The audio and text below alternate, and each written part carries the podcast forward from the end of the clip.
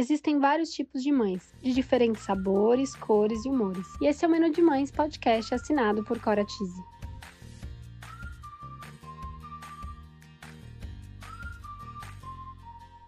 Eu sou a Cora, mãe da Teodora, trabalho há 10 anos no mercado infantil e sou idealizadora do Menu de Mães, onde vou compartilhar com vocês experiências, aprendizados, através de reflexões, entrevistas e bate-papos, para trocarmos muitas receitas.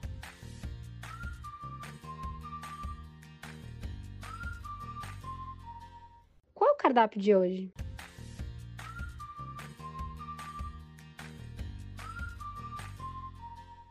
Bom, o cardápio de hoje eu resolvi trazer um assunto muito leve, mas que gera muita ansiedade. O assunto de hoje é sobre o sexo do bebê, a escolha dos pais de saber ou não antes do parto. Bom, antigamente, na época dos nossos pais, muitas pessoas não sabiam o sexo até o momento do parto. E com a tecnologia, com todas as mudanças, né, é, e a evolução da medicina, Hoje a gente tem muito mais acesso a tudo isso.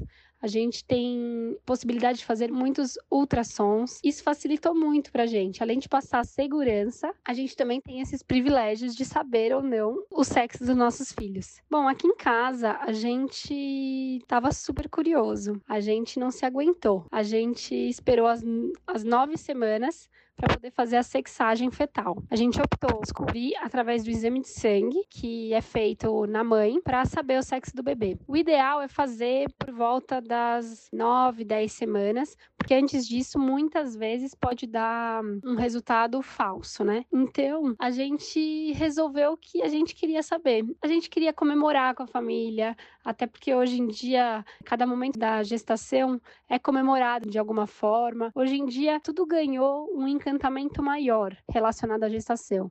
Então, esse é um momento muito esperado por famílias, às vezes por amigos. É algo que envolve muito mais do que só os pais, com esses chás revelações, como as coisas mudaram, né? De lá para cá. No final das contas, a gente fez, o nosso deu super certo, mas eu já tive caso de amigas que fizeram a sexagem e devido ao tempo que era muita ansiedade e elas decidiram fazer antes, o resultado foi errado. Eu tive amigas também que chegaram a fazer um exame, é, eu não sei se vende no Brasil, eu sei que eles fizeram nos Estados Unidos, que vende até em farmácia, mas os dois amigos que eu tenho que fizeram esse teste, os dois deram o sexo oposto do que foram descobrir lá na frente, ou através de ultrassom ou de sexagem. Enfim, são muitas possibilidades hoje, né? Eu acho que a possibilidade de descobrir no ultrassom deve ser um momento muito emocionante, porque eu já sabia o sexo da Teodora, mas quando eu soube através do ultrassom foi um momento que me marcou muito. E eu até pensando hoje, né, se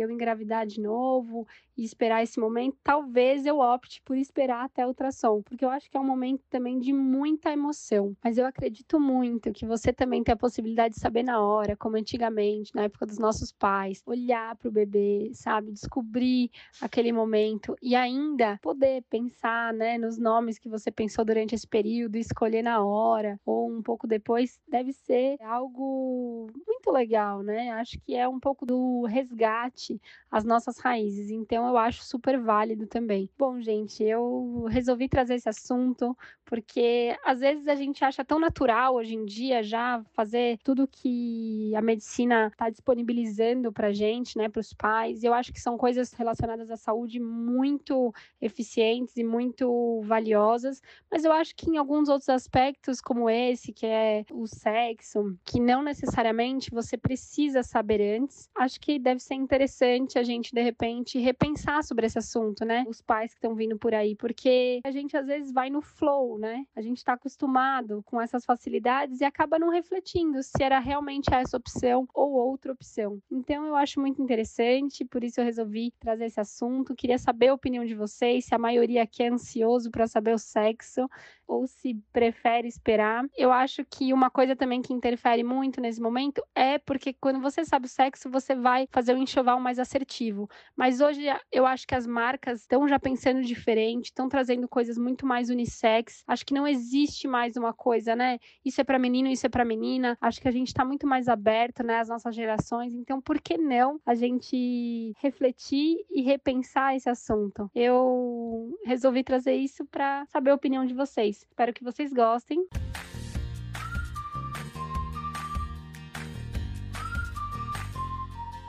Beijos, com.